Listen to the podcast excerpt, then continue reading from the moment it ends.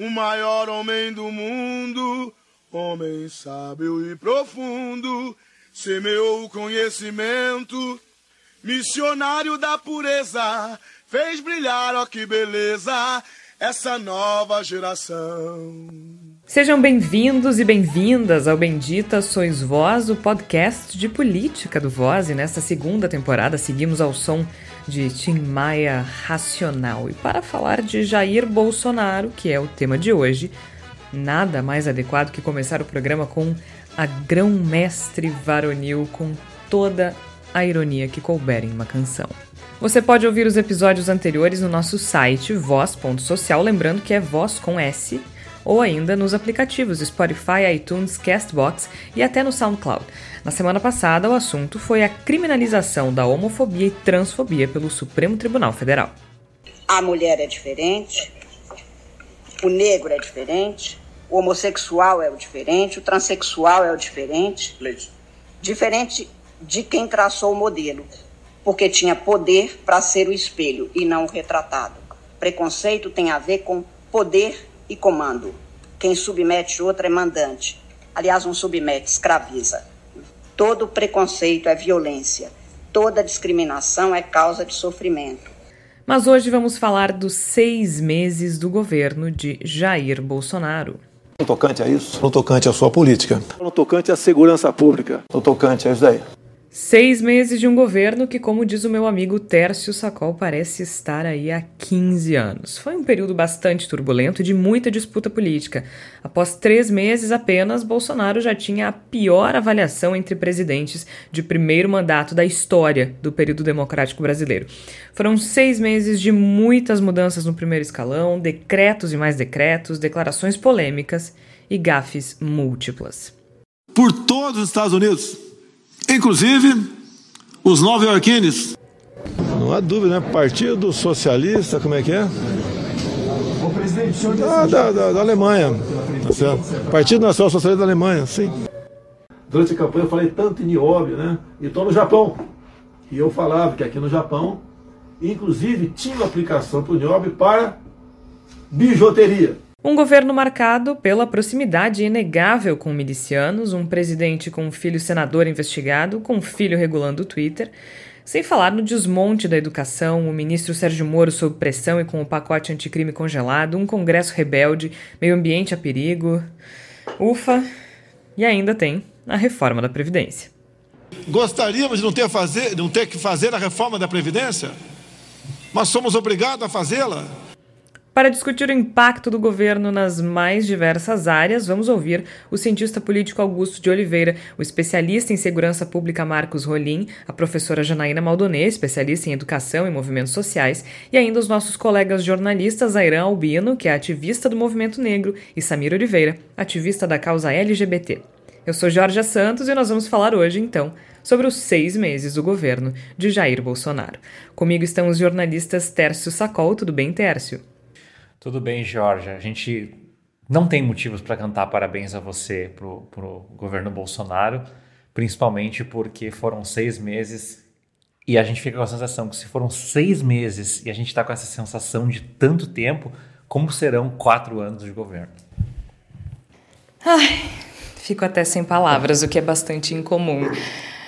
Jornalista Igor Natucci, tudo bem, Igor? Tudo bem, vamos em frente, tentando entender o que, que a gente pode pensar dessa, dessas bodas que não tem absolutamente nada para se comemorar e muita coisa para se pensar e mais ainda para se preocupar. Agora é impressionante porque eu fiz uma lista de uma série de coisas que aconteceram ao longo desses seis meses e eu citei na abertura do podcast. E foi difícil fazer essa lista, não porque não tenha havido o que listar, mas justamente pelo contrário, porque houve muitos eventos eh, bizarros e atípicos, aconteceu muita coisa em muito pouco tempo.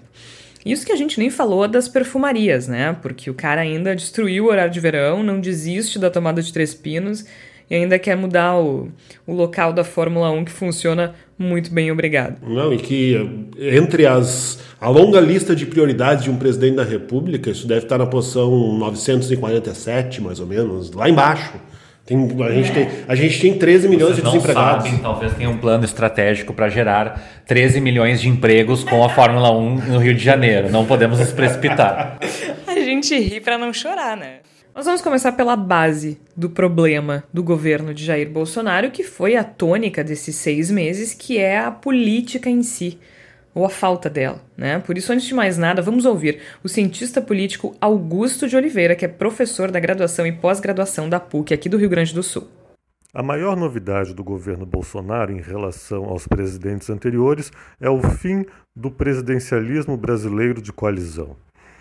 Até o governo passado, a maioria parlamentar era organizada por meio de cargos nos ministérios, no segundo escalão, nas autarquias, né? também por meio das emendas parlamentares, do, do, do empréstimo da popularidade do presidente aos deputados, aos senadores, e, como se ficou sabendo, também por meio de recursos financeiros para as campanhas eleitorais, o governo do presidente Bolsonaro não se organiza mais por meio do presidencialismo brasileiro de coalizão. Nem seria possível hoje imaginar uma forma de organizar a relação entre executivo e legislativo como ocorria até o governo passado, ou, ou pelo menos até o anterior. Né? O presidente Bolsonaro precisaria de 12 partidos em sua base de apoio para poder aprovar uma emenda à Constituição. E enquanto a presidenta Dilma foi eleita em 2014 com uma bancada de 304 deputados, o presidente Bolsonaro foi eleito em 2018 com uma bancada que não chegava a 60 deputados. Então, olha como a situação, a estrutura política do país já estava né, muito diferente do que seria possível né, para um funcionamento nos moldes do presidencialismo brasileiro de coalizão. Agora a gente pode se colocar o que, que substitui o presidencialismo brasileiro de coalizão a curto e médio prazo. Claro que é uma hipótese, né? mas, na minha opinião, o que substitui é nada. Nosso, nosso, nosso sistema político, né? nosso sistema de governo agora será o sistema da crise, o sistema da incerteza, o sistema da paralisia e do conflito entre o poder eh, eh, executivo e o poder legislativo, com né, menor, inclusive, capacidade de resolução dos problemas e de, uh, e de organização de uma pauta uh, concreta, uma pauta né, específica, uma, uma pauta implementada de maneira mais eficiente. E como, e como o presidente perdeu a sua capacidade de organizar o governo e subiu, portanto, o custo né, de, de, ele exercer o seu mandato, né, de, ele, de ele executar as suas propostas em relação ao parlamento, o que a gente vai viver é um sistema com maior autonomia do campo político, né, do campo político uh, uh, uh, estatal, vamos dizer assim, em relação às, às ideias, né, à, à vontade, à, às percepções do, da população. É, então, na, na minha opinião, essa é uma situação que não é uma situação criada pelo governo do presidente Bolsonaro. É uma situação que, inclusive, está na, na, na origem do seu mandato. É uma situação que o presidente Bolsonaro, na realidade, não tem como superar de maneira autônoma e nem é uma situação que a gente vá ver ser resolvida nos próximos anos. Muito obrigada, professor Augusto de Oliveira, ele que é cientista político e professor aqui da PUC do Rio Grande do Sul. Algo que ficou bastante claro com relação ao que a gente observa diariamente, né? É, tanto com relação com o que a gente observa diariamente quanto com relação à fala do professor Augusto, é o fato de que a situação é bastante distinta de outras administrações, né? Uma das coisas que salta aos olhos é justamente a inabilidade de lidar com o Congresso Nacional, né, Igor? Exatamente. Inclusive, eu talvez foi um pouco estranho dizer isso, mas nesse sentido, e a seu modo absolutamente estranho e difícil de qualificar, o governo Bolsonaro está conseguindo ser revolucionário, inclusive no modo como lida com os demais poderes.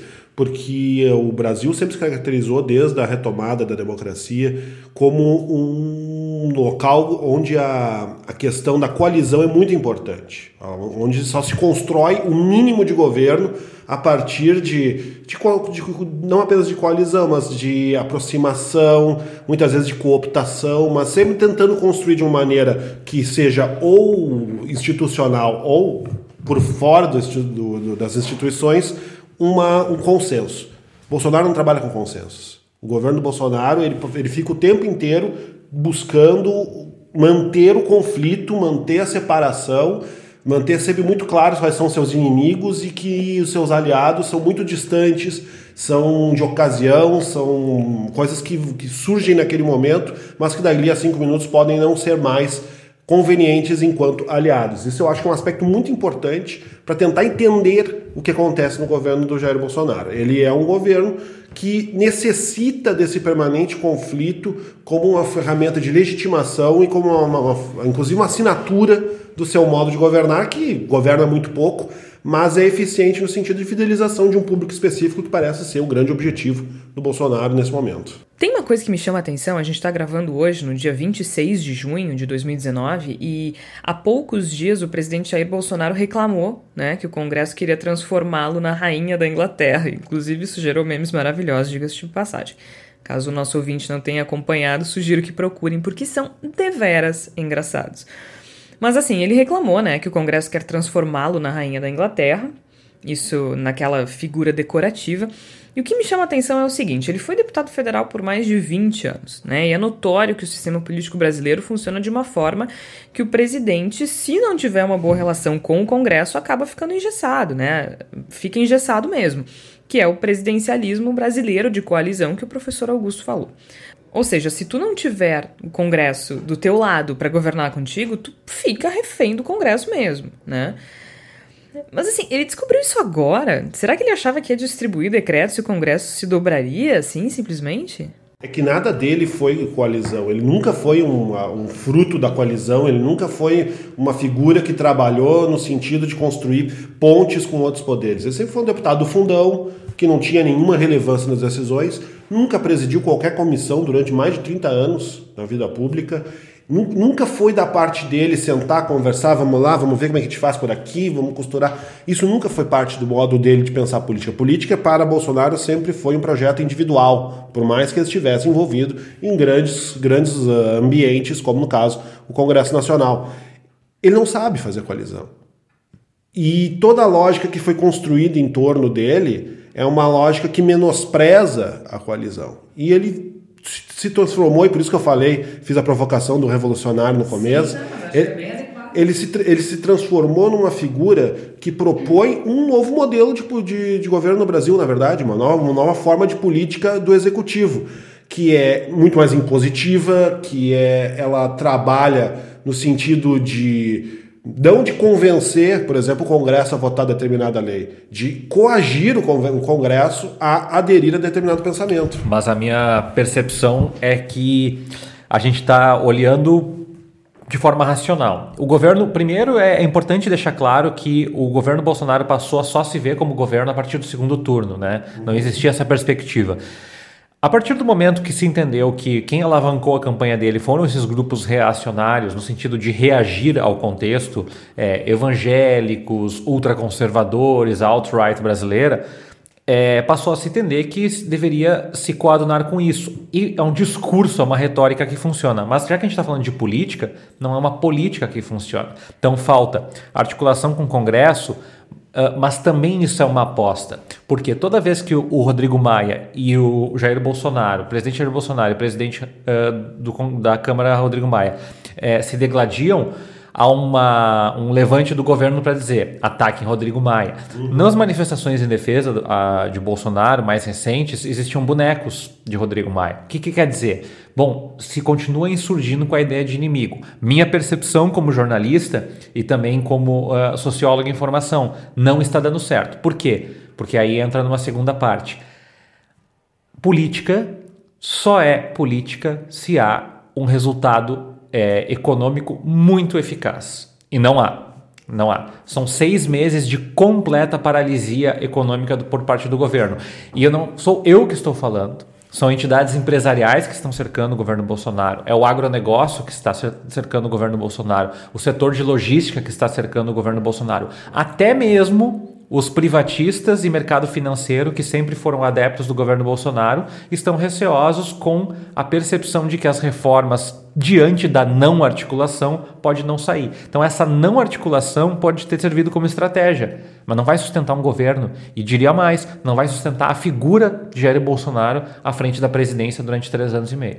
Só para a gente ter uma ideia, já que o nosso tema hoje é justamente discutir esses seis meses do governo de Jair Bolsonaro, houve uma série de mudanças no primeiro escalão do governo já nos primeiros meses. E a gente nem está falando de figuras menores. Algumas sim, de segundo e terceiro escalão, mas houve mudanças importantes nos ministérios.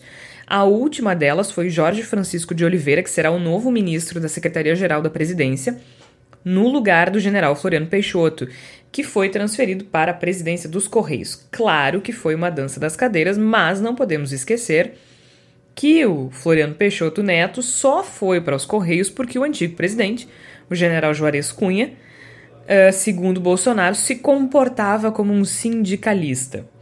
É uma situação menos importante que a do Bebiano e do Vélez Rodrigues, por exemplo, que a gente vai falar na sequência, mas eu tô falando disso porque é uma situação muito similar à do Joaquim Levy, né, Tércio? O Tércio falava pouco do impacto na economia, o Joaquim Levy foi praticamente obrigado a pedir demissão do BNDES, uh, provavelmente por um resquício de orgulho que ainda havia naquele corpo, afinal de contas, Bolsonaro foi bastante deselegante, para dizer o mínimo. Eu já tô por aqui, o Levi. Isso causa um impacto enorme na economia, obviamente, porque a gente estava falando, afinal de contas, do presidente do BNDES, mas também causa um impacto enorme no governo. Né? Afinal de contas, que aliado vai confiar em um governo tão instável? É, e, e tem uma coisa que eu acho que é muito importante o nosso ouvinte pensar e trazer com a gente agora nessa discussão de, de fundo econômico. É, o governo Bolsonaro na economia é muito baseado em retóricas. O que, que significa isso? Significa que a reforma da Previdência. Estou aqui eu, Teres Socorro, dizendo que a reforma da Previdência não é importante de forma alguma. Mas o que nós temos hoje entre os defensores de Jair Bolsonaro, é, em grande parte, e entre a oposição à reforma da Previdência, é uma, é uma discussão retórica. É, é bom, é ruim, é mais complexo do que isso. Nós vamos discutir isso no, no, devido momento aqui no, no Voz também. Mas a grande questão é que eu trago é que tudo vira uma grande retórica. A caixa preta do BNDES. Uhum. Não há uma caixa preta do BNDES. Os dados estão publicizados há alguns anos já. E isso não foi feito diante do governo Jair Bolsonaro. Então, é, aí a gente fala assim: ah, nós temos que dinamizar a economia com o aumento das privatizações. Há uma série de lugares que sim, as privatizações mostram que há um grau de eficiência a ser alcançado. Em outras, no entanto, a gente já tem um indicativo muito forte, é, e eu vou trazer um exemplo gaúcho aqui, que é a do Transurb, que é uma grande preocupação com o incremento de preços para o usuário final.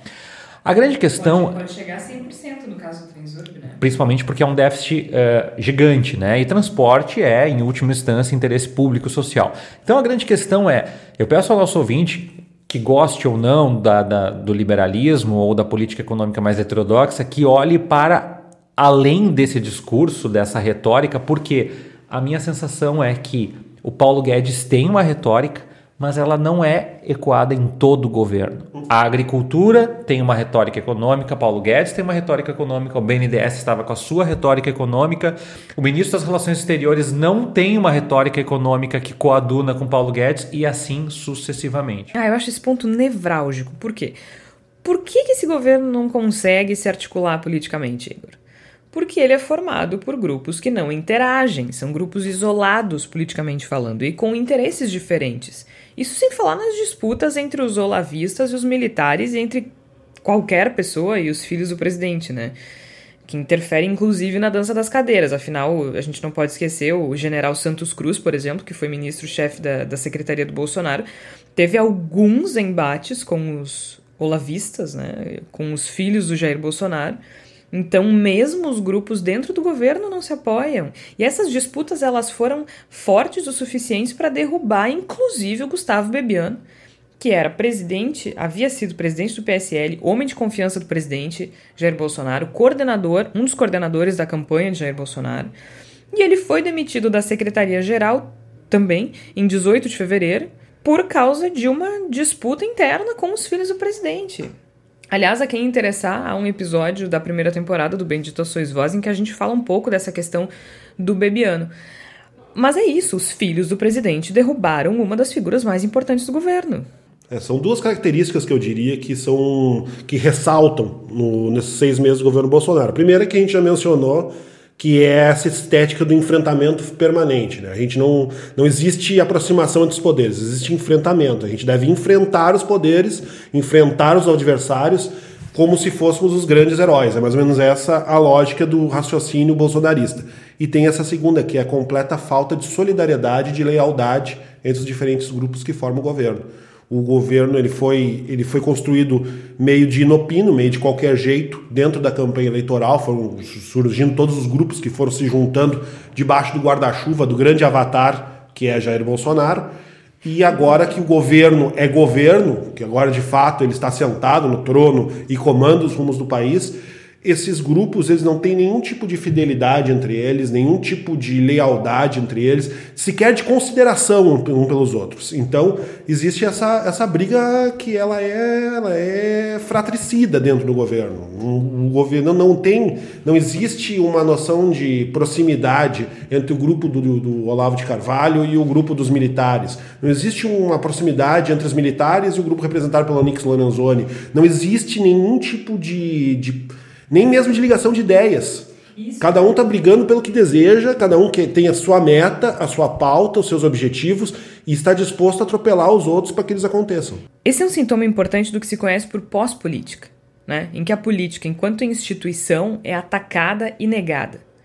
O que isso quer dizer? A pós-política, de maneira simplificada, ela é a negação da política que aparece no, no, discurso que dissolve ideologias, nesse discurso que nutre uma narrativa de não sou nem de direita nem de esquerda, né? Nem direita nem esquerda. Na última eleição, a gente viu como a política, uh, enquanto instituição imaterial, foi atacada. Isso ficou muito óbvio. Para a gente entender como é que isso funciona, nos últimos anos houve dezenas de escândalos de corrupção envolvendo políticos e empresários, mas os culpados foram somente os políticos, não os empresários. E de repente, esses empresários que corromperam os políticos se apresentaram como salvadores da pátria e essa narrativa colou. Então, o período de pós-política faz com que as pessoas sem lastro político e social, sem experiência política, consigam ascender na cena nacional, justamente por se apresentarem como acima da política, né? Nem direita nem esquerda. O Bolsonaro, ele é uma consequência disso, até certo ponto, né? Porque assim, ele foi deputado por muitos anos, mas ele nunca teve lastro político, nunca teve uma expertise de construir alianças e formar coalizões. O próprio Nix Lorenzoni não é lembrado. Nunca foi é conhecido, isso, exato. E isso se reflete muito também no partido do presidente, né? A bancada do PSL na Câmara ela é toda formada por pessoas com esse perfil. Por pessoas que não são políticos, não são políticas, né? É um festival de gente aleatória que não tem sequer um espectro ideológico comum, afinal de contas é uma aliança de conveniência. Então o partido também, como governo, é formado e moldado por uma série de pessoas aleatórias sem pauta comum. Quer dizer, a, a pauta comum é esse discurso raso, né? Moralista, pseudo-patriótico. E em acréscimo ao que tu está dizendo, Jorge, além de ser um grupo aleatório, um, um balai de gatos político mesmo, é, todos, todos querem ser protagonistas. Há uma necessidade quase patológica de todos esses elementos de serem protagonistas, de estarem à frente de uma determinada movimentação, por uma questão que é absolutamente personalista, de ego. Né? E a prova disso, Igor, juntando as coisas que tu disseste, a falta de lealdade fica muito óbvia no Congresso. É só olhar as contas do Twitter, por exemplo, das deputadas Joyce Hasselman e Carla Zambelli. E é só um exemplo, né? Um partido que não existe do ponto de vista ideológico, é um amontoado de pessoas aleatórias que se uniram por conveniência em torno de uma pauta de pseudo-moralismo e isso se reflete em tudo, na articulação, no governo. Então, como é que um governo desorganizado e desarticulado conversa com uma bancada desorganizada e desarticulada? E, e, aí entra uma questão, e eu vou puxar um pouquinho para o lado da economia de novo. A reforma da Previdência, a gente tende a olhar e dizer assim, bom, mas é uma reforma muito complexa que demanda uma, um planejamento e uma negociação, e é muito interessante porque se a gente pode falar de caixa preta do BNDES, a gente deveria falar de caixa preta desse 1 bilhão que o Paulo Guedes projeta, que até agora não foi divulgada a estratificação dessa lógica que o governo fez, mas uh, parêntese fechado aqui, eu queria destacar uma reforma menor, mas não menos impactante, que foi feita no passado pelo governo Michel Temer, que foi a reforma trabalhista. O governo Michel Temer conseguiu, em alguns meses, articular uma reforma trabalhista. Um governo trôpego, acusado de múltiplos escândalos de corrupção, por um presidente com uma popularidade inferior a 10%, conseguiu articular uma reforma que podemos colocar aqui, foi muito mais prejudicial do que benéfica para o contexto do trabalho, ao menos há alguns indicativos já apontando que a recuperação econômica é, que deveria vir a partir da reforma não veio, então havia muito discurso também, mas aqui na análise e articulação política a gente percebe que Michel Temer, com todo o seu fisiologismo, conseguiu articular uma reforma. Como pode o governo Bolsonaro entrar com 60% de popularidade, em seis meses não ter certeza sobre que tipo de reforma será aprovada no Congresso, quando será aprovada e se será aprovada? E outra, a reforma da Previdência não é mágica, não é coelho na cartola embora o discurso, de novo, retórica do governo seja a reforma vai melhorar as contas do Brasil, sim, é possível que sim. Há um alto preço que nós não estamos discutindo aqui nesse momento. Vamos fazer a discussão no devido momento. Mas o meu ponto é, a economia começou com projeção de 2% esse ano, já está em 0,8%. Deve cair mais nos próximos meses. Por quê? Porque não há políticas fiscais e monetárias e não há um planejamento estratégico é, de desenvolvimento do, por parte do governo, porque, como vocês destacaram, tem desenvolvimentistas, como os militares, tem liberais e tem conservadores que absolutamente, como o próprio presidente, não entendem nada de, de economia, se orgulham disso, inclusive nos seus discursos, e por isso cada dia é uma surpresa nova. Quem de vocês ouvintes gostaria de investir um real num país que não sabe quais leis, quais garantias institucionais e quais governantes terá no próximo mês? Eu não investiria. Não mesmo. E essa desarticulação, ela também se associa a uma desinformação e um despreparo que são notáveis, né? A gente está gravando no dia 26 de junho Ontem, no dia 25, o jornalista Glenn Greenwald do The Intercept, The Intercept Brasil, esteve diante de deputados no Congresso Nacional para esclarecer alguns pontos das reportagens da Vaza Jato. As perguntas às quais ele foi submetido são assustadoras e assustam pela falta de conhecimento geral, constitucional e a falta de preparo para entrevistas é, a falta de preparo para entrevistar um jornalista que estava lá por um motivo bastante específico, eles não tinham a menor noção mínima das regras da profissão. Mas é isso, né? Observando o comportamento dos deputados da base, fica muito claro porque, entre outras coisas, esse governo não consegue articular nada. Inclusive a reforma da Previdência, que é algo que os deputados querem aprovar. Fazendo parênteses, querem, né? fazendo parênteses, inclusive, está em disputa não a reforma da Previdência, mas quem é que vai ser o pai da reforma da Previdência. Né? Porque ah, claramente o Congresso, na figura do, do Rodrigo Maia, do Davi Alcolumbre, etc., eles estão puxando para si porque eles querem os méritos da aprovação, já que o governo se demonstra claramente incapaz de ser o condutor dessa reforma. Mas vamos adiante. Avançando na falta de articulação e disputa interna entre os grupos, uma das coisas mais marcantes dos seis meses de governo de Bolsonaro é o descaso com a educação. E aqui também houve mudanças no primeiro escalão, afinal de contas, o colombiano Ricardo Vélez Rodrigues, uma figura forte no governo e eh, também indicada por Olavo de Carvalho, sucumbiu após 97 dias no cargo, mas foram 97 dias de muita polêmica.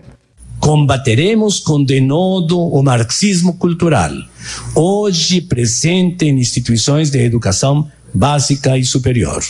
Trata-se de uma ideologia materialista, alheia aos nossos mais caros valores de patriotismo e de visão religiosa do mundo. A saída de Vélez Rodrigues foi festejada, mas ele seria substituído pelo economista Abraham Weintraub, que mostrou será ainda mais irresponsável que o antecessor. Desses 100 chocolates, três chocolatinhos e meio. Meio, não vou cortar aqui, deixa eu só cortar aqui, presidente. Três chocolatinhos e meio. A gente não está falando para pessoa. A gente não tá, esses três chocolatinhos e meio. A gente não está falando para pessoa que a gente vai cortar. Não está cortado. Deixa para comer depois de setembro. É só isso que a gente está pedindo. Isso é segurar um pouco.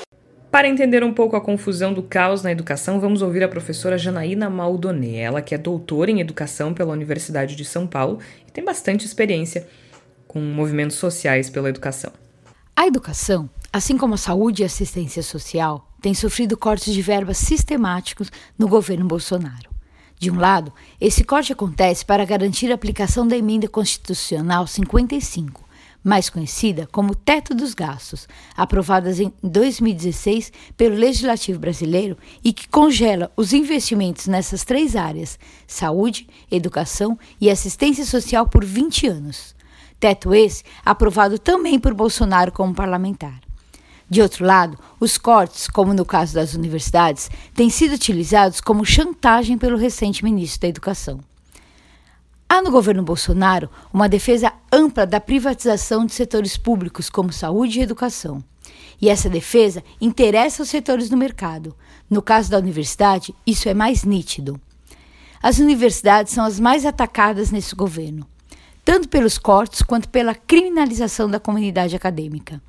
Há uma clara intencionalidade de desqualificar as universidades públicas brasileiras para abrir margem à privatização. Cortes massivos de orçamento, cancelamento de mais de 3 mil bolsas de pesquisas, não se sabe se haverá dinheiro para pesquisa no futuro próximo. Além disso, as universidades, espaços de livre pensamento, têm sido uma ameaça à ideologia do governo. O governo não tem apreço pelo conhecimento, pela democracia, pelo contraditório. E, nesse sentido, as universidades são uma ameaça. Não é à toa que cada vez mais os setores têm sido escolhidos pela equipe do presidente e não mais pela comunidade acadêmica. E cursos de sociologia e filosofia estão sendo ameaçados. Há no governo Bolsonaro um permanente ataque à educação pública e aos professores. Há uma caça às bruxas com o roteiro de que a educação está contaminada por ideias esquerdistas a tentativa do controle do Enem, a caça aos professores considerados doutrinadores, a escolha dos reitores nas universidades formam parte desse pacote ideológico. Enquanto isso, questões sérias da educação, uma falta de infraestrutura básica em muitas escolas públicas brasileiras, como bibliotecas, quadras poliesportivas, laboratórios, as más condições de trabalho dos profissionais, a falta de garantia de condições para uma educação com qualidade, como merenda, transporte escolar, não estão na pauta do debate. O Brasil aprovou em 2014 o Plano Nacional de Educação, com ampla participação de setores da sociedade civil. Nesse plano, foram levantadas uma série de metas para a garantia de acesso e qualidade na educação até o ano de 2024. Um dos pontos do plano previa a implantação do custo aluno qualidade inicial, que é um cálculo de quanto se precisa investir por aluno em educação para se garantir padrões mínimos de qualidade de atendimento. Essa discussão, que é tão fundamental, está invisibilizada no governo. É preciso discutir seriamente os problemas da educação, com ampla participação da população, especialmente alunos, familiares e profissionais da área, na busca de políticas públicas comprometidas com a formação para a cidadania democrática, tal qual prega nossa Constituição Federal, mas com a prioridade do governo Bolsonaro ao atendimento aos setores do mercado privado e a caça à pretenta, pretensa esquerdização da educação, ficamos cada vez mais longe dessa garantia para os nossos estudantes. Muito obrigada, professora Janaína Maldonê, pela participação. De fato, essa é uma das áreas em que esse governo causou mais impacto, né? Nem que seja do ponto de vista narrativo, mas a gente sabe que não é só isso. São medidas que passam pelo pedido de filmar alunos cantando o hino nacional nas escolas, sem autorização dos pais e em papel timbrado com o slogan da campanha do Bolsonaro. Impessoalidade da política bombando no governo Bolsonaro. E que vão até cortes profundos nas verbas. É, e a forma de trabalho do Ventral é caótica, né? É, é muito, muito pesado a gente imaginar o, o quanto o ministro Weintraub trabalha numa lógica que ela é, na verdade, desconstrutiva. Né? Ele não trabalha para a construção de um modelo de educação, ele tra trabalha para a desconstrução do atual modelo e, a partir daí, instituir alguma outra coisa. E o governo Bolsonaro, querendo ou não, talvez na educação seja onde ele mais se aproxima, um dos pontos nos quais ele mais se aproxima de ter, de fato, um plano de governo que é absolutamente desastroso no sentido de que ele aplica todos uma visão de que todos os problemas da educação são de ordem moral. Há uma, uma, uma ideologização das escolas e eliminando essa ideologização se conseguirá com que se tenha uma melhoria mágica nos índices educacionais quando o problema no Brasil não é não pagar professor, não é não conseguir ter estrutura para dar aula, não é a falta de, um, de uma base nacional que funcione, nada disso é problema. O problema é que existem professores esquerdistas que estão doutrinando os alunos, sejam eles crianças ou adolescentes. Agora, Tércio, tem uma coisa que me preocupa nessa história. O Tércio, para quem não sabe, o Tércio é professor na Faculdade eh, de Comunicação Social da PUC do Rio Grande do Sul, na FAMECOS. Eh, eu também já dei aula lá, inclusive nós dávamos aula juntos. E uma coisa que me preocupa muito, Tércio, é essa narrativa que o Igor descreveu, né? Porque as medidas, elas. Eh, todas as medidas do governo com relação à educação, elas estão bastante baseadas nessa narrativa de desesquerdização, que é uma narrativa muito colada do Escola Sem Partido. E agora em uma segunda camada que associa o ensino público à baderna, à pouca vergonha, enfim. Tudo isso ao mesmo tempo em que houve cortes importantes na educação básica e pós-graduação, cortes que nos levam, inclusive, ao vídeo do chocolatinho, que. É uma tragédia é um combo de tragédia, né? Porque são cortes com vergonha. Voltamos à, à retórica, né? O governo sabe, o ministro sabe que o esquerdismo nas escolas é uma falácia. Por que eu estou dizendo que é uma falácia? Sabe que é uma falácia? Porque a maioria dos jovens votou em Jair Bolsonaro. Ponto né? pacífico. Bom, o governo sabe disso mas ele usa como instrumento. Porque é legal alimentar um inimigo, porque um inimigo movimenta guerras, né? Que o diga a Primeira, Segunda Guerra Mundial, que o diga a Guerra dos 100 é, Dias, enfim, né? Aquela coisa toda. Uh, o que eu queria reforçar aqui nessa questão da educação é quantos paradoxos o governo consegue produzir. E um deles é: vamos deixar de investir no ensino superior para investir mais na educação básica. Ok, pode ser uma estratégia do governo, se há poucos recursos, a gente sempre faz um trade-off. Mas a grande questão é: recentemente, em março, o governo disse que vai voltar a apostar no método fônico. O que, que é o método fônico? O método fônico é aquele que tu decora as letras, depois tu decora a combinação das letras, depois tu decora as palavras. Que é um método uh, comprovado mundialmente como ineficaz para desenvolver além desse processo uma reflexão cidadã, uma construção dialógica, ou seja, o aluno ele decora, mas ele é incapaz de pensar sobre o contexto onde ele está inserido. O que eu quero dizer com essa discussão aqui e com outras, né? O governo sempre, o governo adora usar a discussão seguinte: olha, nós temos que investir mais nas áreas mais importantes é, que produzem. Bom, é, entre as áreas mais importantes que se produzem, estão vários cortes de bolsas. Uh, estão os museus. Ou vou dar um exemplo: o Museu Nacional, que é o museu onde aconteceu o, o incêndio, é um exemplo não só de estudo na área de ciências humanas, mas de ciências biológicas e, e, de história, de geografia e uma série de outras áreas da ciência. Então, o meu ponto é: todo o discurso do governo encontra um paradoxo na prática do governo. Ah, nós queremos privilegiar a educação básica. Não está privilegiando. Nós queremos uh, focar nas áreas que dão retorno para o Brasil. Não estão focando. Nós queremos fazer o ensino médio ser mais profissionalizante. Não está sendo. Por quê? Porque é falacioso. E o governo sabe que pode produzir discursos. A grande questão que eu trago de novo para o nosso ouvinte é: discursos podem vencer uma batalha, mas elas não vencem. Eles definitivamente não vão vencer uma guerra. São mais três anos e meio de governo uma mãe que tem um filho numa escola vai perceber que não houve diferença. Uma mãe como a minha mãe, que tem um filho numa universidade federal, que fica ameaçado constantemente de não ter material de trabalho porque estuda a área de alimentos, é uma mãe que, e a minha mãe nunca foi uma, uma pessoa inclinada à esquerda, que tende absolutamente a rejeitar porque ela entende que tem que contingenciar recursos mas que isso é puramente ideológico. que não pode faltar dinheiro para manter um, manter um laboratório enquanto é, se faz é, uma série de, de, de gastos orçamentários completamente descabidos, enquanto se privilegia um ensino completamente fragilizados de multinacionais que entraram no Brasil. Então, assim, a prática desmente todos os dias a retórica do governo na área da educação. E se a gente analisar os países que têm resultados positivos depois de crises econômicas, de recuperação da economia, é possível notar justamente um aumento na pesquisa, né? um aumento no investimento em pesquisa, né? porque é da pesquisa que saem as possibilidades e as alternativas para driblar as crises. Só, só porque é importante, o nosso ouvinte fala assim, é bom cortar cargos.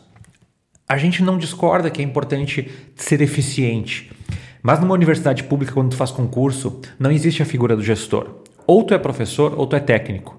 E quando tu não tem um cargo, uma função gratificada para dizer Georgia será uma coordenadora, será uma é, coordenadora de comissão, ninguém tem por que fazer isso. Então, esses cargos, eles são um remédio para uma estrutura que foi mal pensada. Então, hoje, quando tu diz assim, vamos cortar, cortar essa balbúrdia, na realidade, tu deixa a universidade completamente desamparada. Porque, ouvinte, você faria mais do que a sua função pelo mesmo salário? Não. Então, essa é a questão que o governo está propondo agora. É, a gente tem aqueles cortes de 30% né, no orçamento geral, cortes no pessoal e uma narrativa de esvaziamento do pensamento crítico. E uma prova disso é quando a gente vê, por exemplo, o presidente e o ministro da Educação deslegitimando faculdades de filosofia e sociologia.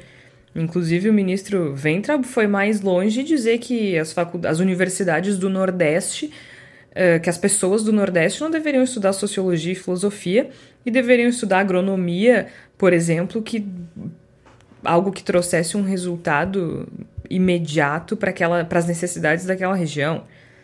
E esse discurso também está muito associado à crítica ao Paulo Freire, né? Aliás, a gente também tem um episódio da primeira temporada em que a gente fala sobre o Paulo Freire, sobre perseguição política. Isso, a perseguição política e o pensamento do Paulo Freire de maneira geral, né?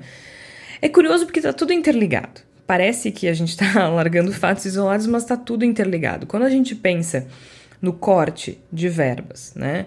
corte de pessoal, corte de bolsas para pesquisa, discurso que deslegitima as faculdades de sociologia e filosofia, desestimulam o pensamento crítico, a gente chega ao Paulo Freire também, porque os bolsonaristas odeiam o Paulo Freire, quando na verdade tudo que o Paulo Freire faz é justamente estimular o pensamento crítico. Mas é muito, muito. Tu usaste uma palavra muito importante aí, Jorge: ódio. Eu acho que por isso que eu digo que, o, que a educação é um dos pontos no qual o governo Bolsonaro tem algo próximo de um plano de governo. Ele manifesta uma, um confronto permanente com determinados grupos que ele identifica dentro da educação, dentro das universidades. A lógica do governo Bolsonaro, nós temos que confrontar esses grupos, eles têm que ser enfrentados porque eles são malignos para o país. O problema é que é um inimigo que pode criar sérios problemas para o próprio Bolsonaro.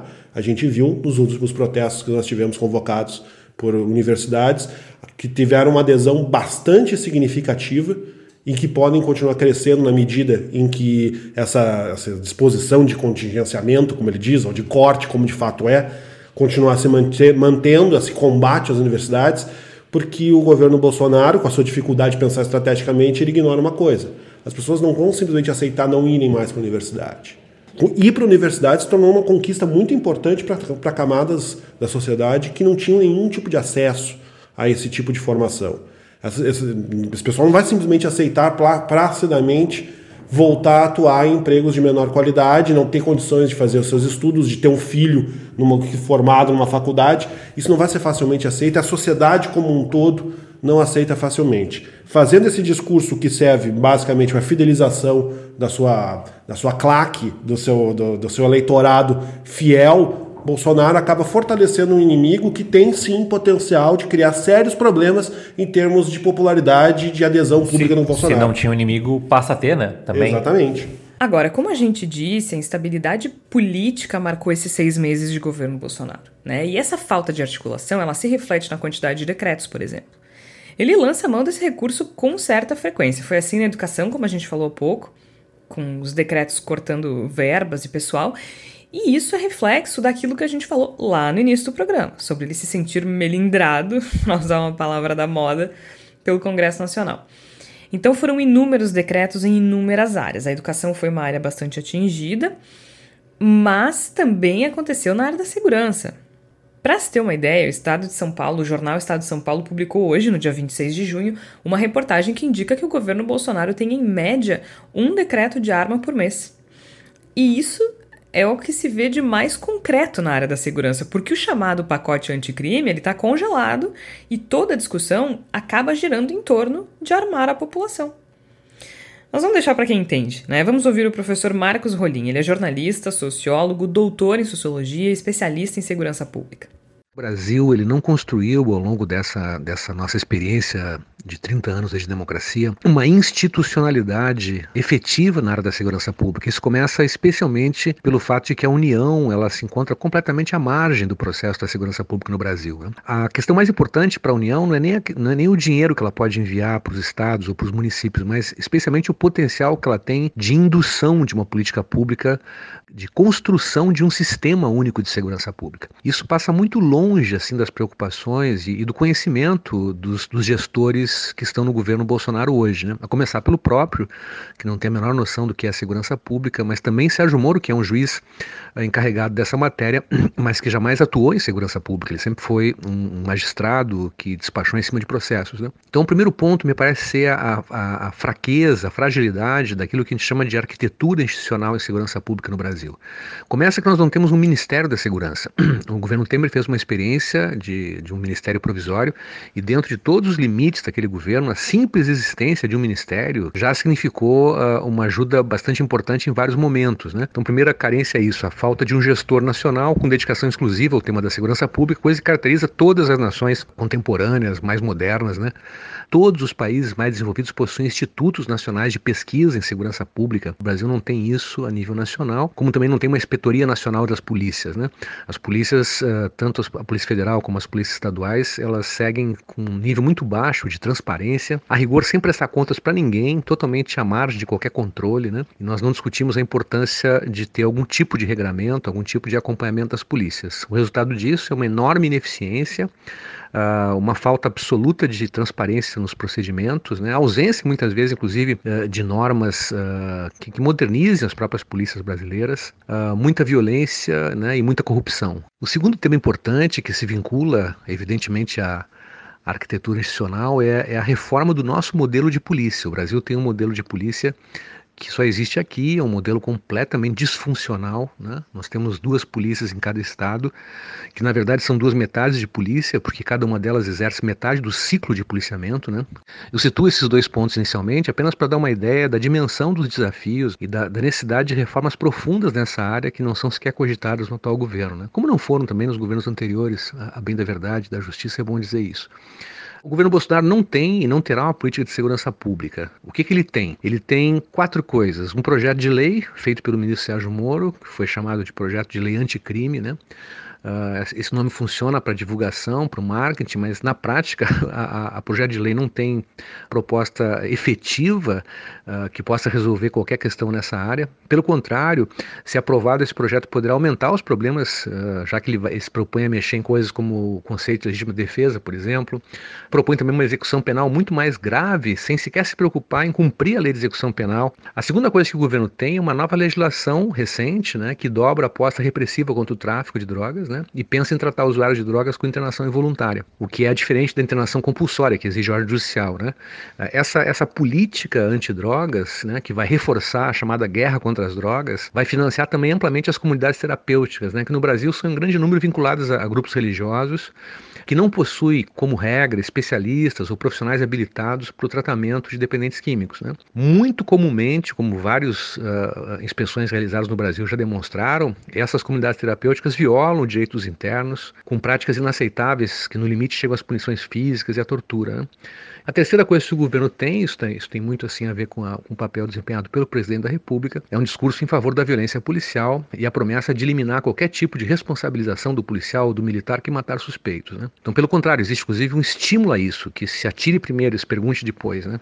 Esse tipo de discurso por si só já aumenta a letalidade no Brasil, já faz com que haja uma espécie de autorização, de, de, de norma não escrita, pela qual lá na ponta o policial percebe o seguinte: a partir de agora o gestor também dizendo que não tem problema, que eu posso atirar. E ele vai atirar, né? Muitos vão atirar pela, pela certeza da impunidade. Né? Nós acabamos de ver o que aconteceu com uma família do Rio de Janeiro, de uma família negra alvejada com 80 tiros por membros das Forças Armadas, do Exército Brasileiro, com quem não aconteceu absolutamente nada. Né? Então, uh, esse tipo de atividade, esse tipo de resultado vai se tornar mais frequente por conta também desse discurso, né? que funciona como um estímulo concreto. E a quarta coisa que o governo tem é uma obsessão pelas armas de fogo. Né? O presidente quer viabilizar maior acesso e maior facilidade para o porte de armas, na tentativa de favorecer a indústria das armas, que o financia, que sempre o financiou, e para cumprir aquilo que é uma promessa de campanha, que é armar as pessoas, né? como se isso de fato pudesse resolver algum problema de segurança pública. Pelo contrário, uh, nós sabemos e há estudos assim uh, uh, absolutamente insofismáveis no mundo inteiro, né? toneladas de evidências que demonstram que o aumento da disponibilidade de armas de fogo está muito associado ao aumento da letalidade da violência. Então, essa, essa, esses são os impasses vividos, vividos pelo atual governo, que projeta um cenário não muito uh, otimista, digamos assim, para frente. Né? O Brasil vai ter que ter uma enorme capacidade de resiliência né, para suportar tudo isso e sair dessa experiência em condições de se reerguer. Muito obrigada ao professor Marcos Rolinho. O professor deixou bem clara né, a urgência de uma discussão séria sobre segurança pública e, inclusive, que outros governos falharam nessa área também. Afinal de contas, a gente não chegou até aqui uh, em seis meses. Mas o professor Rolim foi bastante didático no que tange a lacuna técnica, né? Mas a área da segurança, neste momento em específico, tem um outro problema, que é um problema político. Afinal de contas, o ministro da Justiça e Segurança, Sérgio Moro, está sob fogo cruzado e isso acabou congelando a única medida prática, que é o pacote anticrime. E a tendência é que isso não vai embora tão cedo, afinal, a Lava Jato está aí, né? Exatamente. O pacote anticrime, na verdade, ele já nasceu com alguns problemas. Ele já surge com alguns problemas, já surge com resistência por parte do Rodrigo Maia e provavelmente da, de, do, do, conjunto da Câmara dos Deputados.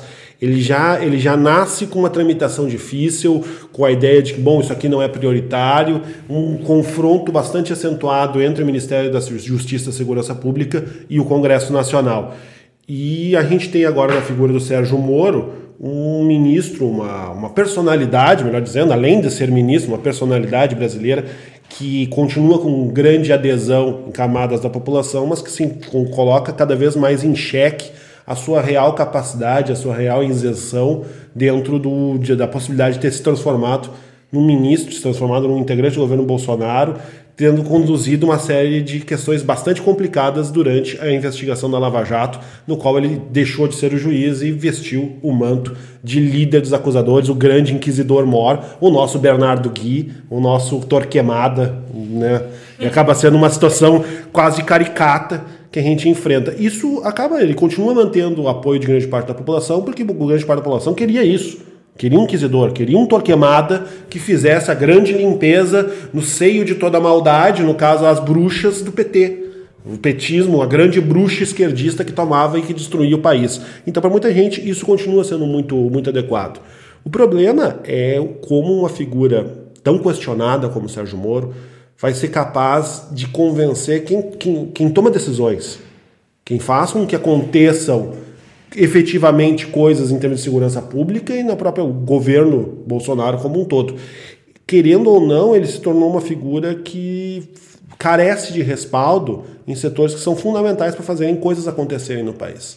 E essa crise ela não vai embora, as gravações que agora o Intercept deve continuar a divulgar, elas tendem a continuar, no mínimo continuar criando sérios problemas para o ministro Sérgio Moro, talvez chame, chamar outras pessoas para dentro desse cenário. Então, é um cenário de grande indefinição que envolve a segurança pública, porque, porque a única proposta concreta que a gente tem é botar a arma nas mãos das pessoas, algo que as próprias polícias são contrárias. A gente não tem um pacote um, que, anticrime capaz de transitar no Congresso Nacional, de tramitar com força. A gente não tem um pensamento de longo prazo, pelo contrário, o discurso mesmo é de que falta, faltou pulso até agora e que agora a questão é chegar e resolver, vamos resolver de uma vez. O que faltou coragem aos governos anteriores e não planejamento, ou seja, que é uma questão de só agir e a partir daí nós teremos os resultados magicamente. Então a gente se sente bastante desamparado e a tendência realmente não é nem um pouco boa no sentido de coisas acontecerem quanto à segurança pública. E a coisa das drogas, né, que eu acho que é importante colocar. É... A gente está gravando numa quarta-feira, que é o dia 26, e a gente tem a notícia que está bastante divulgada, discutida, de apreensão de cocaína num, num avião reserva da presidência. O que traz, entre outras duas mil discussões, é uma só por que, tantas discussões que são feitas e à luz do governo Bolsonaro continuarão sendo feitas não faz, não se fazem sob evidências científicas?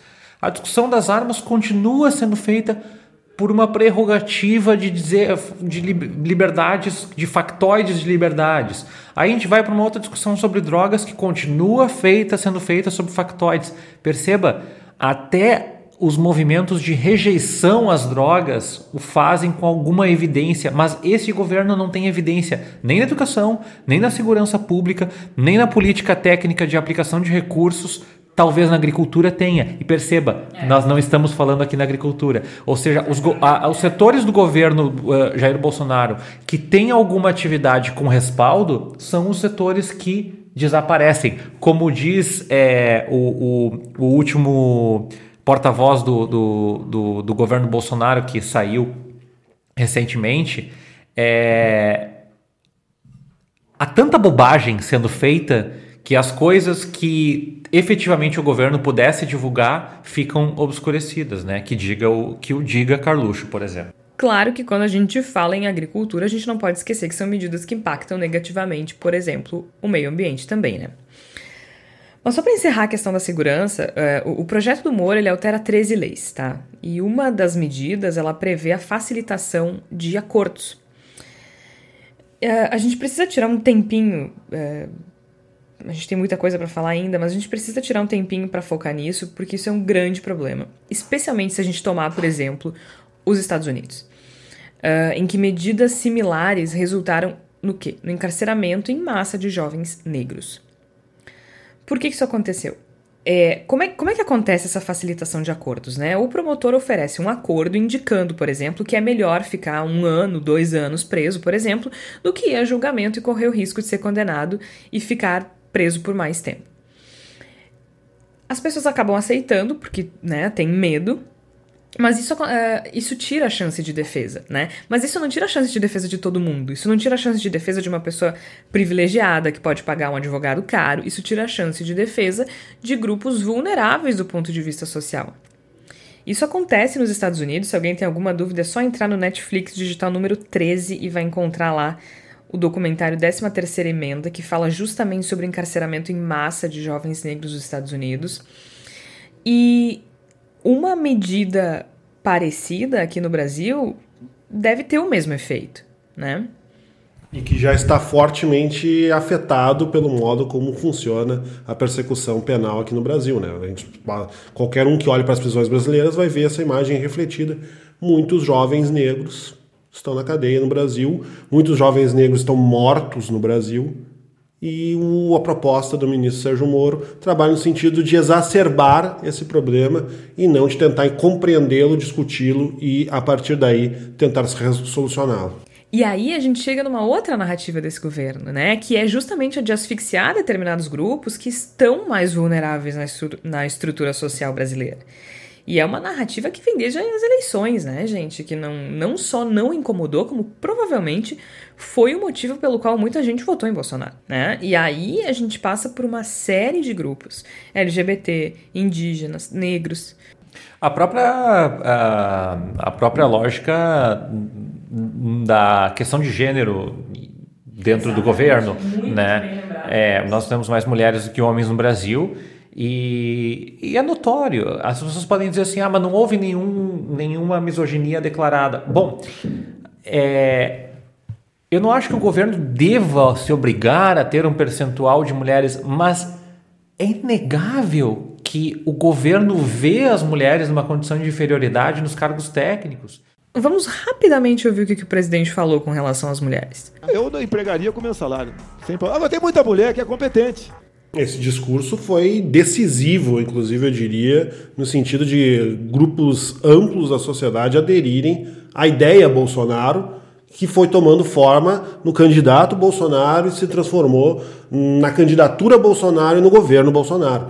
Essas ideias elas são parte fundamental, não dá para separar uma coisa da outra. Não, é, eu diria não, que não são ideia parte fundamental, são o Bolsonaro. Sim. É, desculpa, mas o Bolsonaro não é a personificação. O, o Bolsonaro, a campanha do Bolsonaro tem muito a ver com uma rejeição a outro candidato. As pessoas dificilmente tu encontrava eco nessas discussões antes, né? E agora a gente está falando dessa questão das minorias, é histórico. E tem, há minorias que, que votaram no Bolsonaro, não são, não são tão inexpressivas, mas, de novo, é porque são minorias que não, se não reconhecem a luta desses grupos sociais, e eu vou pegar aqui os LGBTs, que, que foi parte do último programa, as mulheres, os negros, os, defi, os deficientes físicos, né, os quilombolas, os povos indígenas, então, assim, há um grande indicativo de que é, essas discussões, enquanto retórica, foram vencidas em vários momentos pelo governo, pela, pelo Jair Bolsonaro e, e pela sua linha uh, ideológica. Porém, de novo, a prática, a praxis que vai se confirmar nos próximos três anos e meio, vai mostrar, está mostrando que a falta de ação ou o paradoxo entre não ter um plano de ação e o discurso está afundando. O governo começou com mais de 60% de, de popularidade, já está com menos de 35%. E vai cair mais. A gente está falando sobre os seis meses do Bolsonaro no governo, falamos de política, educação, economia, segurança pública e tudo isso tem efeitos práticos. Mas essa narrativa que a gente falou há pouco, é, com relação aos grupos mais vulneráveis, essa narrativa retrógrada que se apoia numa visão equivocada do politicamente correto, tem efeitos nefastos, apesar de subjetivos, em determinados grupos. Né? É uma construção que surge, mas é uma construção subjetiva, digamos assim. É uma construção que surge na rotina das pessoas, se surge no dia a dia e vai se entranhando na vida de todo mundo de forma bastante torpe e cruel. Então, vamos conversar com quem sente essa mudança na pele.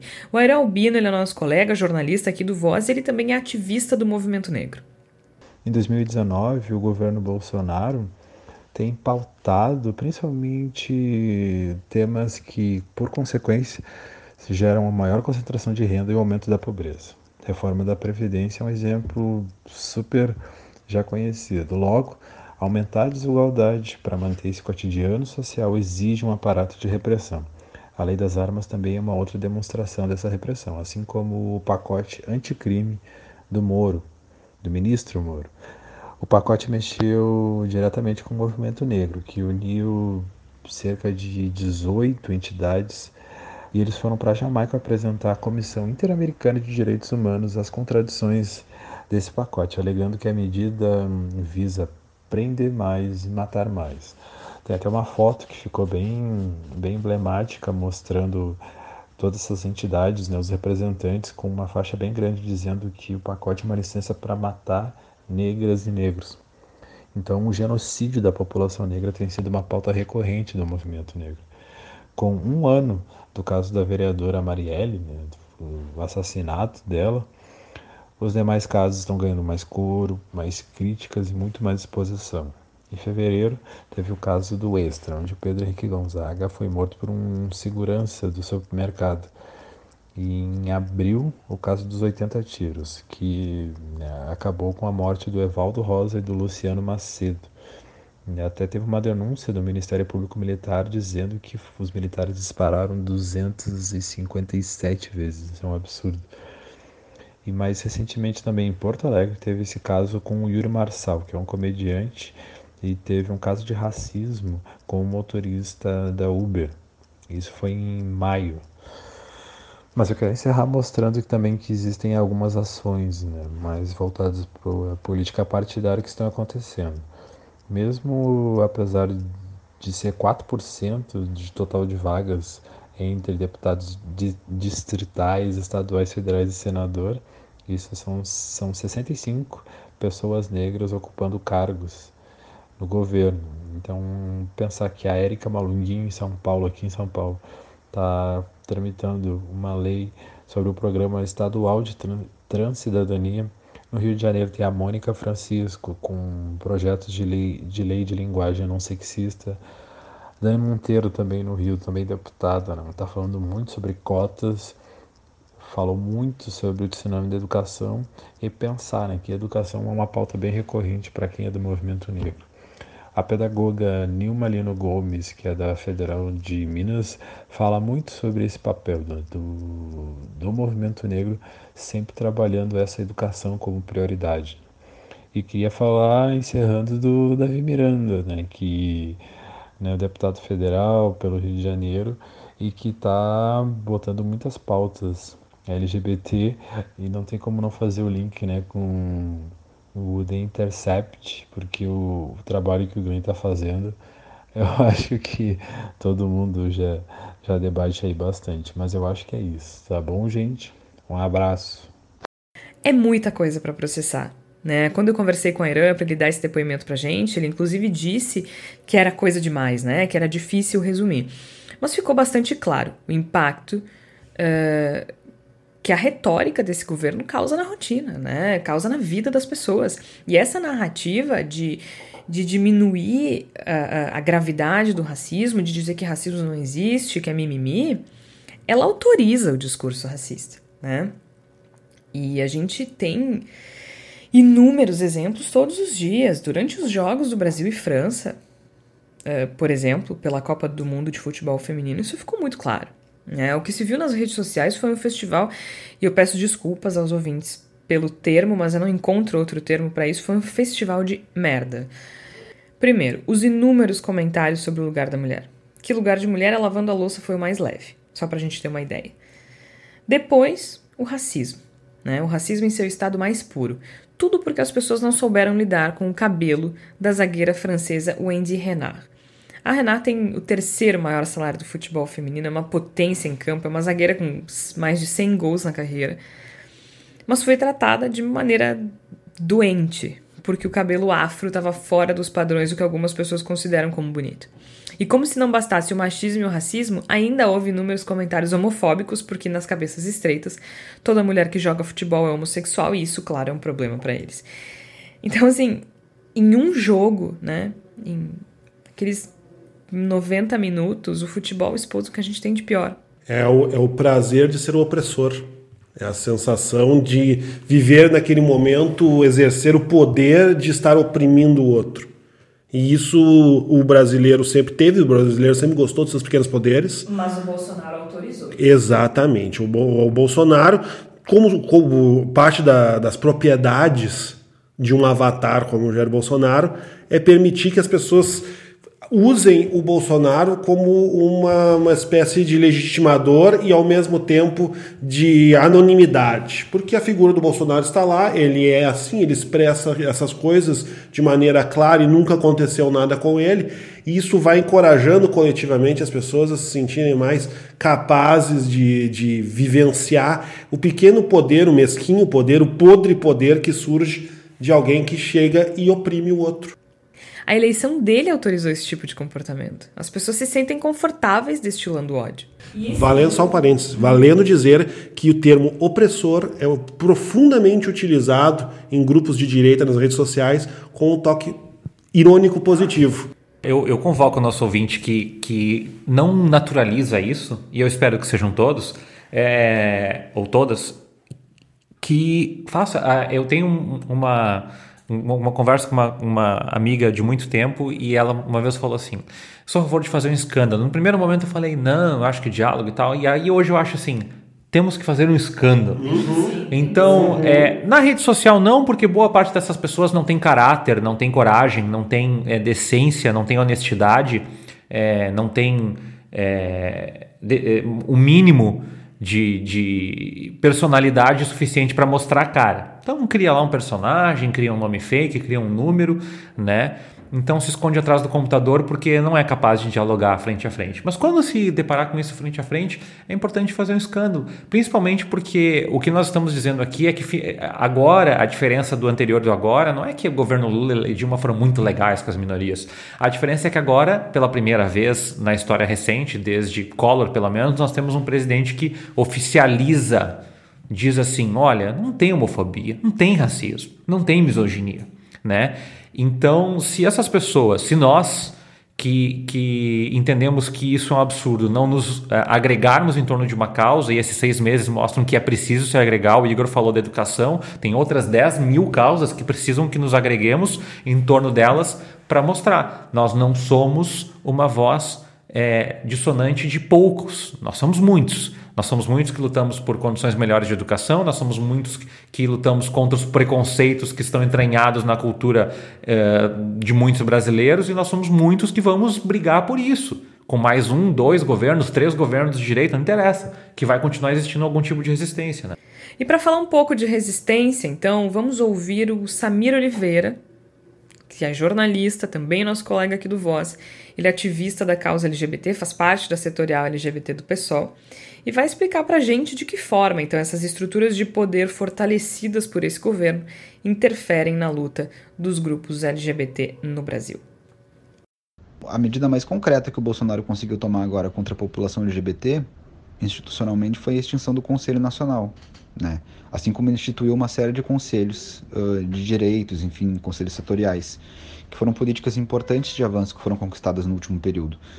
E o Bolsonaro, numa canetada, conseguiu excluir esses conselhos. Mas ele manteve a coordenadoria LGBT, por exemplo, vinculada agora ao Ministério da Damares. Né? Agora, o caráter que ele vai. que o governo dele vai dar essa coordenadoria, a importância e a verba é um outro debate, né? Certamente ela vai ser muito mais desidratada, mais do que já era, inclusive, porque sempre foi um espaço muito limitado. Né? A população LGBT, em termos institucionais, em governos, nunca foi representada. E quando passou a ser representada, é no 15 escalão do governo, né? Coordenadoria do departamento da secretaria do ministério. Então é algo completamente relegado só para dizer que tem, que foi criado e se mostra isso como um grande avanço. De fato é um certo avanço, mas é um avanço muito limitado, um avanço confinado. É quase um gueto LGBT num governo que não se preocupa com isso. Né, em qualquer que seja o governo. E no caso agora, o governo Bolsonaro é um governo que não apenas não se preocupa com isso, como se preocupa em atacar isso. Então, uh, é muito positivo que até agora ele não tenha conseguido implementar o seu plano de governo em uma série de áreas, inclusive na área que diz respeito à população LGBT. E isso não quer dizer que né, a população LGBT está tranquila, está parada, está apenas observando, esperando as coisas acontecerem. Não, a gente já está reagindo, lutando e resistindo contra esse governo desde o momento em que ele se elegeu, desde o momento em que ele era candidato, em que foi o segundo turno as paradas uh, de orgulho LGBT estão expressando essa resistência, estão expressando esse repúdio ao Bolsonaro. Agora a parada de São Paulo com mais de 3 milhões de pessoas na rua, pessoas na rua, foi um grito potente contra o governo Bolsonaro. Uh, basta lembrar também que a principal pedra no sapato do Bolsonaro agora é um homem gay, que é o jornalista Glenn Greenwald, que está revelando todos os esquemas né, corruptos e escusos da Lava Jato, da atuação do especificamente do juiz Sérgio Moro. E ele é um jornalista homossexual assumido que tem uma família linda, tem dois filhos e é casado com o deputado federal David Miranda, que também reforça a trincheira da oposição na Câmara. Uh, então, de uma certa forma, a atuação do Glenn coloca a população LGBT também em evidência em combate frontal ao governo Bolsonaro. Esse é apenas um exemplo, uh, mas as paradas seguem acontecendo os coletivos uh, organizados, ainda existe, e existiu especialmente após a eleição do Bolsonaro, um refluxo muito grande no movimento LGBT. Um desânimo, um medo. Uh, eu conheço pessoas que foram embora do país por medo do governo uh, de ser LGBT e viver num país governado pelo Bolsonaro. Mas aos poucos eu noto um processo em que a população LGBT está transformando esse medo em vontade de resistir, de lutar, de se mobilizar. Muitas pessoas estão se filiando a partidos políticos combativos como o PSOL, ou mesmo que não quer se filiar a nenhum partido, está entrando em organizações, em coletivos e ONGs, está encontrando uma forma de resistir que faça sentido para si e que seja útil para o conjunto da sociedade. Então, eu acho que a gente ainda vai ter muito embate pela frente e o governo ainda vai ter muita dificuldade para colocar o seu plano radical e violento de ataques em prática, porque a correlação de forças, embora lhe pareça favorável no, com um Congresso conservador, é atrapalhada pelo próprio governo em suas maluquices, em suas trapalhadas, inclusive em suas denúncias de corrupção também, e em conta do outro lado, né, a resistência dos grupos organizados, dos movimentos sociais que tende a se reorganizar e a crescer no enfrentamento aí, também na medida em que as tentativas de ataque foram surgindo. Obrigada, Samir. E o que o Samir falou vai bastante na linha do que disse o Tércio, né? Existe uma necessidade de sim, de resistir, de lutar contra esse, contra esse tipo de narrativa. É, afinal de contas, a gente está falando de direitos humanos, a gente está falando de dignidade, de direito de existir. A gente não pode tratar com normalidade o preconceito.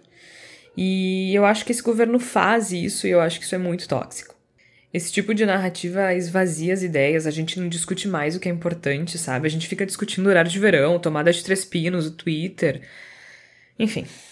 Mas antes de finalizarmos, vamos ouvir o Sobre Nós, que está muito especial hoje. A gente não falou tanto de reforma da Previdência, até porque não sabemos de que forma isso vai andar daqui para frente, e talvez seja um tema que mereça um programa inteiro exclusivo. Mas é um dos pontos uh, de maior destaque dos seis meses do governo de Bolsonaro. E é um dos pontos mais importantes para o super-ministro Paulo Guedes, também conhecido como Posto Piranga. É, muito se fala da reforma da Previdência em função disso, né? dada a importância que o governo atribuiu a ela. Mas pouco se reflete sobre a reforma da Previdência. E o Sobre Nós de hoje é uma tentativa de refletir sobre essa medida. A Raquel Grabowska e o Ângelo Primon trazem um pouquinho de Simone de Beauvoir e ainda Ernest Hemingway, O Velho e o Mar. Todo mundo sabe. A condição das pessoas idosas é hoje escandalosa. A frase é parte célebre da obra de Simone de Beauvoir, que traz no livro A Velhice a dificuldade de envelhecer com dignidade. Ela continua: Antes de examiná-la em detalhe, é preciso tentar entender por que a sociedade se acomoda tão facilmente a essa situação. De maneira geral, ela fecha os olhos para os abusos, os escândalos e os dramas que não abalam seu equilíbrio. Não se preocupa mais com a sorte das crianças abandonadas, dos jovens delinquentes, dos deficientes, do que com a dos velhos. O livro da década de 70 continua atual no Brasil, que discute a reforma da Previdência.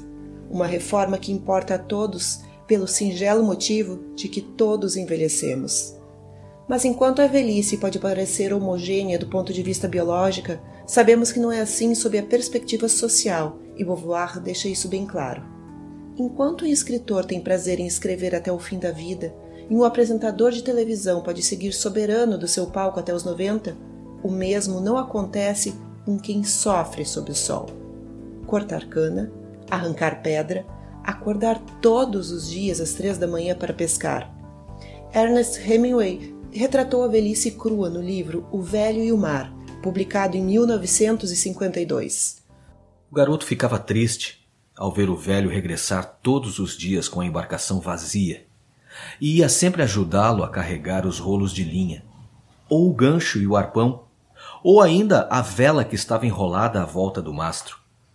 A vela fora remendada em vários pontos com velhos sacos de farinha, e assim enrolada, parecia a bandeira de uma derrota permanente.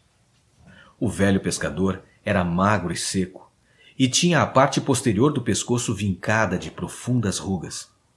As manchas escuras que os raios do sol produzem sempre nos mares tropicais enchiam-lhe o rosto, estendendo-se ao longo dos braços, e suas mãos estavam cobertas de cicatrizes fundas, causadas pela fricção das linhas ásperas enganchadas em pesados e enormes peixes. Mas nenhuma destas cicatrizes era recente. Alguns críticos literários veem que a essência de O Velho e o Mar está na constante luta entre a natureza e o homem. Mas é mais do que isso. Está na luta constante entre a sociedade e o velho, que ano após ano segue relegado, esquecido, e é para essas pessoas que a reforma da Previdência deve ser pensada. Não pode ser talhada para quem pode trabalhar em frente ao computador, mas para as pessoas como o velho Santiago, que depois de tantas rugas e cicatrizes, precisa descansar e já não pode contar com a sorte. Sobre nós. Direção Raquel Grabowska. Trilha sonora Ângelo Primon. Roteiro e produção Georgia Santos e Raquel Grabowska. Elenco: Ângelo Primon e Raquel Grabowska.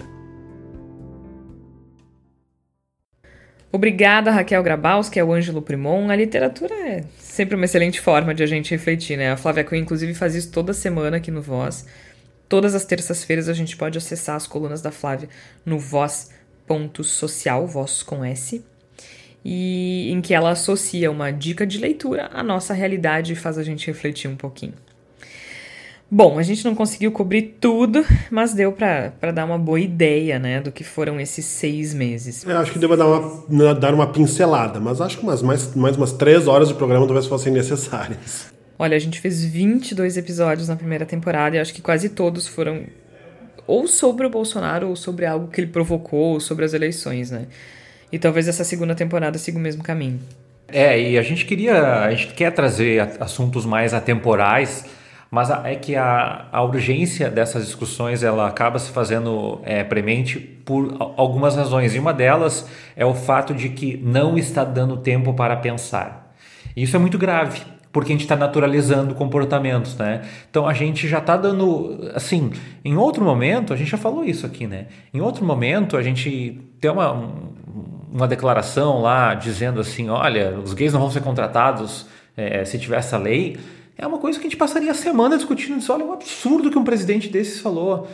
E a gente está naturalizando, porque a gente tem um, um, comportamento tão abissal naturalizado que a gente esquece de discutir. E, é, e eu convoco o nosso ouvinte, e você sempre pode participar e sugerir temas, que a gente consiga sempre tra trazer essas reflexões, porque se elas não forem feitas, e não é, o Voz não faz isso sozinho, mas faz isso também, é, talvez a gente perca a oportunidade de fazer essas discussões e o trem passe. E isso acontece com muita frequência. São muitas gafes, polêmicas e absurdos, e a gente acaba naturalizando comportamentos e falas, e a gente precisa lutar contra isso, né? E a gente está aqui no Bendita Sois Vós para tentar fazer um pouquinho disso. É, talvez a gente tenha que fazer um Bendita Sois Vós sobre os sete meses do governo Bolsonaro, sobre os sete meses e duas semanas do governo Bolsonaro, para tentar fazer o balanço, porque realmente eu acho que num, num governo que se propõe uh, de maneira prática, real e concreta a, a esvaziar qualquer discussão, a impedir o pensamento, a gente tem que pensar. Pensar também é uma forma de resistência. Eu só espero profundamente não fazer o podcast sobre a reeleição do Bolsonaro. pois é, pois é. Eu sou Jorge Santos e estiveram comigo o Igor Natush. Valeu, Igor. Até semana que vem, Jorge. E ainda o Terço Sacol. Obrigado, Jorge. Até semana que vem. A gente volta na próxima semana. Até lá.